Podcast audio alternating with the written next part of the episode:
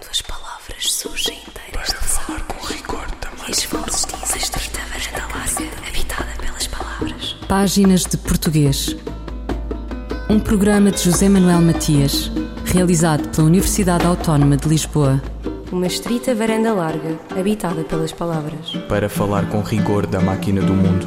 Quando as palavras surgem inteiras das águas e as vozes dizem os nomes na casa da língua. A inteligência artificial é a maravilha fatal da nossa idade, que Luís Vaz nos perdoou e Dom Sebastião não se aperceba se, quando arribar, alpinista com barbatanas ou peixe voador na escarpa feroz do promontório de Sagres. A inteligência artificial será como o amor e a arte que toda a gente sabe serem as armas do crime. Do crime por vir que virá, que já existe, ou será já é a redenção por milagre algoritmo, arte combinatória, retenção. Em que fonte? De toda a memória do mundo, os seus mundos, seriados, classificados, modelados, os chips anantes, que são gigões, para citar o poeta Manuel António Pina.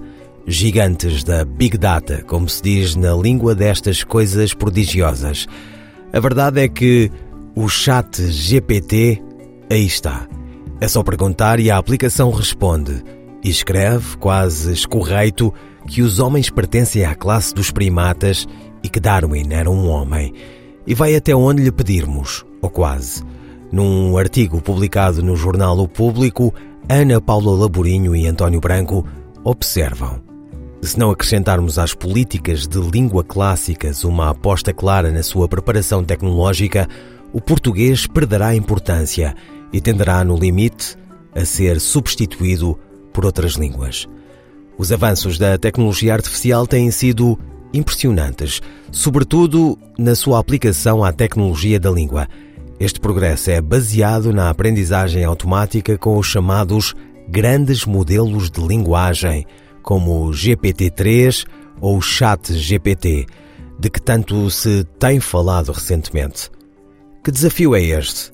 Páginas de português, pergunta, numa conversa com o professor António Branco. Esses modelos eh, de linguagem são modelos eh, estatísticos, eh, na medida em que o que modelam é a probabilidade da ocorrência da próxima palavra face às palavras anteriores já, já produzidas. E são ditos de grande porque são baseados em redes neuronais com muitíssimas, uh, muitíssimos neurónios artificiais, obviamente, e muitíssimas ligações entre esses neurónios. E portanto, daí é que vem, uh, enfim, este, este, nome, grandes modelos de linguagem. E depois, uh, enfim, para qualquer coisa que se, queira, que se queira promover, a palavra grande fica sempre bem, não é verdade? e pode dar exemplos então destes, destes grandes modelos de linguagem que estão agora a surgir? A verdade, a tecnologia dos grandes modelos subjacente, subjacente aos grandes modelos de linguagem tem cerca de 5 anos. Portanto, a, a, o primeiro modelo uh, inspirador para toda esta sequência de modelos uh, foi, foi publicado, o, o, artigo relativo a esse modelo e foi publicado em 2017 e o modelo na altura chamava-se, chama-se, é o BERT, Daí para a frente, muitos outros modelos uh, foram publicados e foram construídos, cada vez com maior número de uh, neurónios, cada vez com maior número de ligações entre os neurónios, com, cada vez mais com ma maior número de camadas de neurónios e cada vez mais com maior volume de dados para uh, serem treinados ao ponto de, uh, hoje em dia, estes grandes modelos que, enfim, que uh, excitam a imaginação de todos nós, e agora quase todos os dias nós vemos na,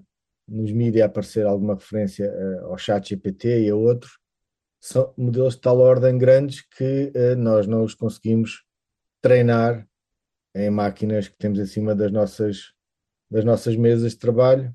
Portanto, só grandes data centers é que têm a capacidade de treinar esses modelos e depois de os fazer correr para providenciar algum serviço uh, útil a partir deles. E de que maneira um, é que estes grandes modelos de linguagem uh, podem ser aplicados, uh, por exemplo, diretamente na nossa vida? esta tecnologia pode ter uma aplicação muito concreta na, na, em várias partes, em, várias, em vários campos da, da nossa vida como por exemplo na tradução, na legendagem, criação de textos. Que impacto é que, por exemplo, o chat GPT e outros grandes modelos de linguagem podem ter influência nestes campos? É algo que nós vamos descobrir uh, nos próximos uh, meses e nos próximos anos, mas com o que vemos já acontecer hoje em dia, nós percebemos que, por exemplo, ao nível da tradução automática, nós atingimos uh, níveis de qualidade e de desempenho nunca antes vistos e muito bons, muito bons. Enfim, mesmo para, para pessoas cuja vida é trabalhar nisto há 30 anos, como é o meu caso, é inegável que o salto qualitativo com esta tecnologia em relação à tecnologia anterior é inédito. Uh, nunca assistimos, uh, enfim, em ciência e tecnologia vamos sempre um pouco por saltos, por vezes, mas nunca no passado assistimos a, a, um avanço deste género. O que importa não é só este avanço, está a acontecer, mas o potencial que ele traz.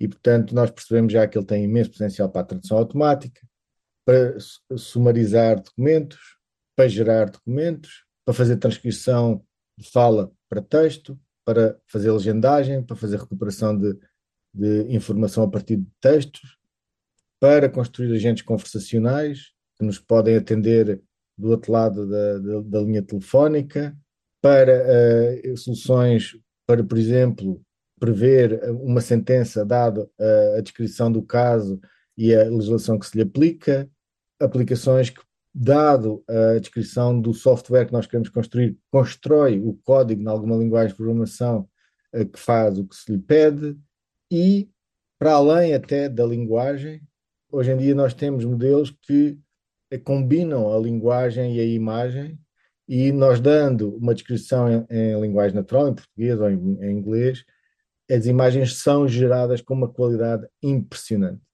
Inclusive, nós podemos pedir ao estilo de um pintor, enfim. E, na verdade, essas imagens não são imagens recuperadas de uma base de dados de imagens, de tal maneira que é, é a imagem mais próxima da descrição. Não, não. São imagens que não existiam anteriormente e que são formadas naquele momento para corresponderem à descrição. E, portanto, e neste momento já, já há publicações com avanços muito promissores uh, na área da, do vídeo e, portanto, das imagens animadas. Portanto, já não estamos apenas na, na, na, área da imagem estática, também já é possível dar uma descrição de, de, de uma ação a decorrer e, e uh, automaticamente uh, é criado um pequeno vídeo que corresponde a essa descrição. Portanto, tudo isto é, é, é, é, é incrível. por exemplo, também na área da, da, da saúde e da, do diagnóstico, quando os modelos são treinados em grandes bases de dados e descrições de, de, de casos e de pacientes anteriores, com uma nova descrição de, de um paciente que temos pela frente, o nível de acerto em termos de diagnóstico é altíssimo.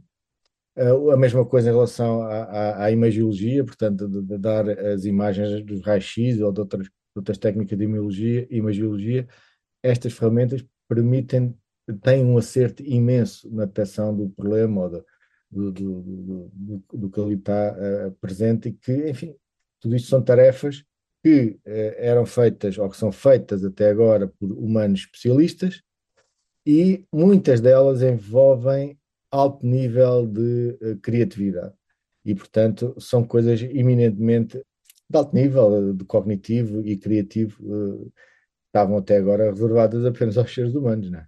António Branco, diretor-geral da Portolan Clarin, sobre os avanços da tecnologia aplicada à língua e os desafios para as políticas da língua portuguesa. Fulgurações do nosso idioma. A crónica de Ana Sousa Martins esta semana sobre a arte de bem cavalgar em toda a cela vocabular. Camilo Castelo Branco, por exemplo, foi o luxo lexical entre o mais que o estatui como um dos mestres da prosa em português.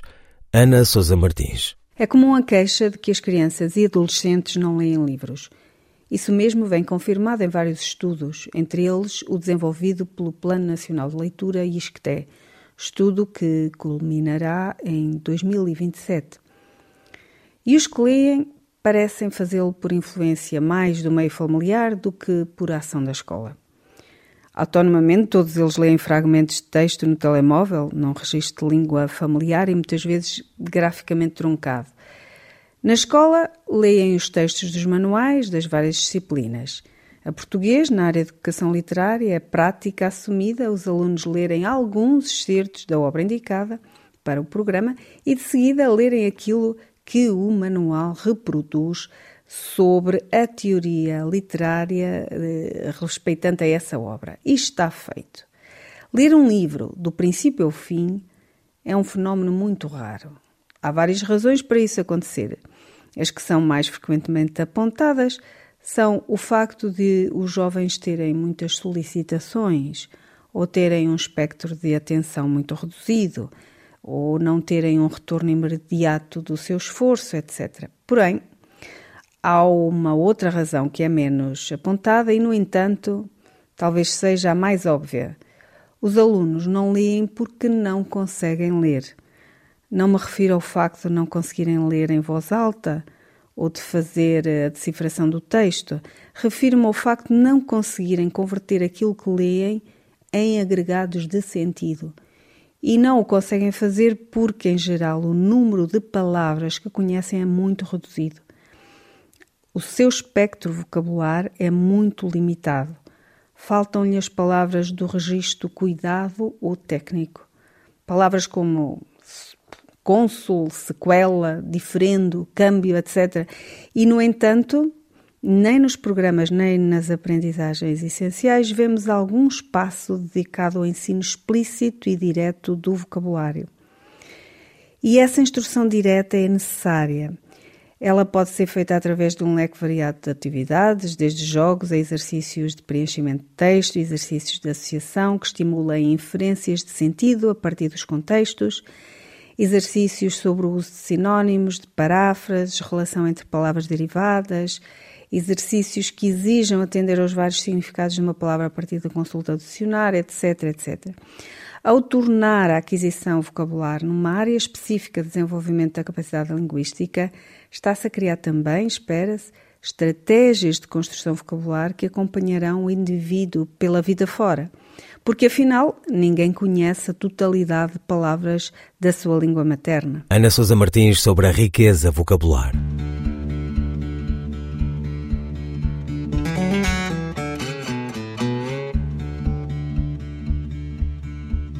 Podemos dizer que era assim desde criança. Aos gritos pelo chão parecia uma matança. Fosse por um gelado ou mais um brinquedo. E tudo acontecia como se fosse um bruxedo. O pai não era assim e a mãe também não. Nem avô, nem avó, nem irmã ou irmão. Nasceu perfeitinho e não há bela sem senão. O rapaz, afinal, só queria um pouco mais de atenção. Um pouco mais de atenção. Um pouco mais de atenção. Um pouco mais de atenção.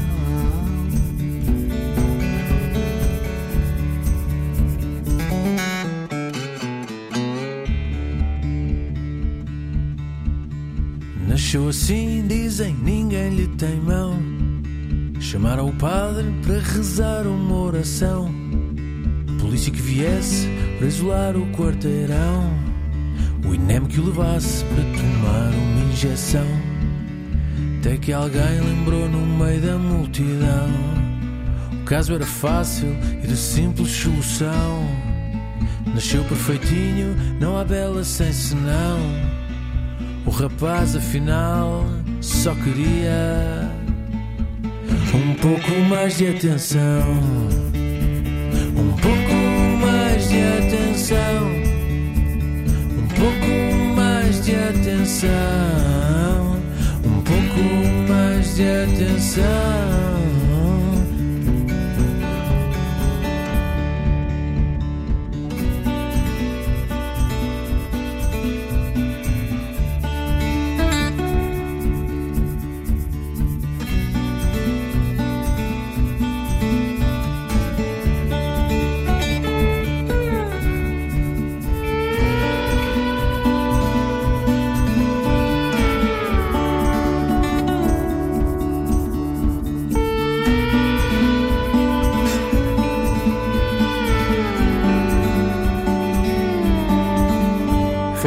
Homem subiu na escada até ao céu. Começou na primária e mais tarde no liceu. Mudou de casaca e assim que amanheceu. Entrou no parlamento sempre em grande escarcel.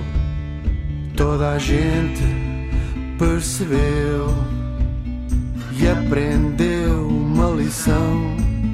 Nasceu perfeitinho e não há bela sem senão. O rapaz, afinal, só queria um pouco mais de atenção. Um pouco mais de atenção. Um pouco mais de atenção. Um pouco mais de atenção.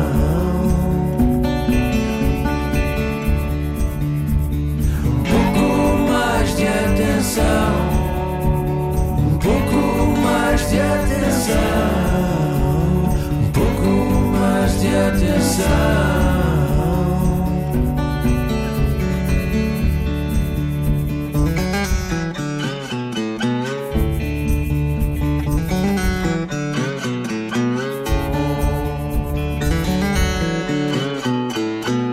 Um pouco mais de atenção, João Gil. Na frase Comprei uma maçã que estava podre. Qual a classe de palavras da palavra que? A resposta da professora Inês Gama. Nesta frase, a palavra que pertence à classe dos pronomes relativos. É considerada um pronome uma vez que está a substituir o nome maçã na oração subordinada. Considera-se também como um relativo, visto estar relacionado com maçã. Nesta situação, o vocábulo que desempenha a função sintática de sujeito da oração subordinada porque desencadeia concordância com o verbo estar. Todavia, há situações em que pode desempenhar outras funções sintáticas, como por exemplo na frase Já li o livro que me emprestaste, em que desempenha a função de complemento direto. Em determinados contextos, a palavra que pode integrar a classe das conjunções completivas, quando introduz uma oração subordinada completiva, como por exemplo na frase Diz-se que vai chover. Quantas palavras. Voltamos à conversa com o professor António Branco sobre o impacto da inteligência artificial na língua e na linguagem.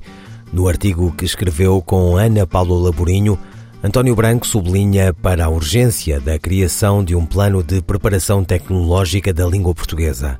António Branco. Nós defendemos que é urgente uh, um plano de preparação tecnológica para a língua portuguesa. Porquê?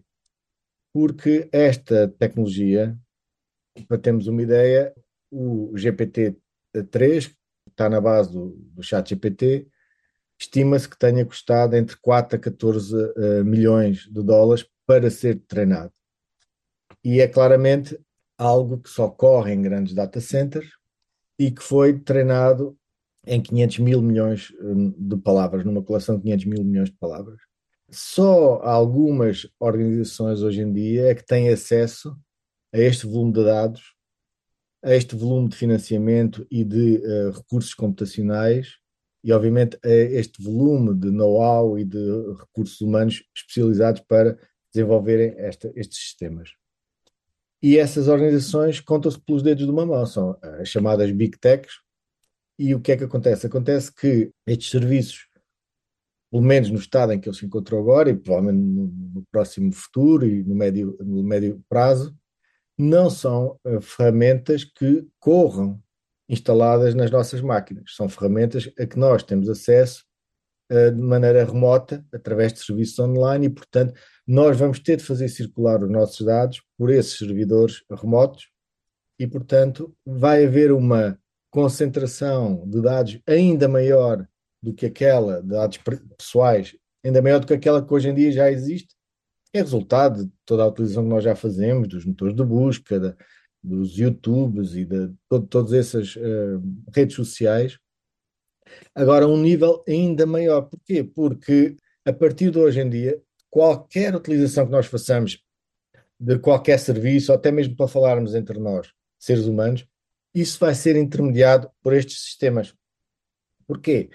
Porque uh, vamos querer saber qual é o estado de espírito a partir de, do tom da voz, queremos saber uh, qual é que é uh, o tipo de pessoa que temos do outro lado, etc, etc. E isso tudo vai ser intermediado. Portanto, vai haver uma, como é que se pode dizer, uma, uma utilização da linguagem aumentada por as capacidades desses sistemas. E, portanto, rapidamente, sempre que usarmos linguagem natural, nós estamos a, a, ser intermediados tecnologicamente por estes serviços que estão nas mãos de cinco big techs neste momento.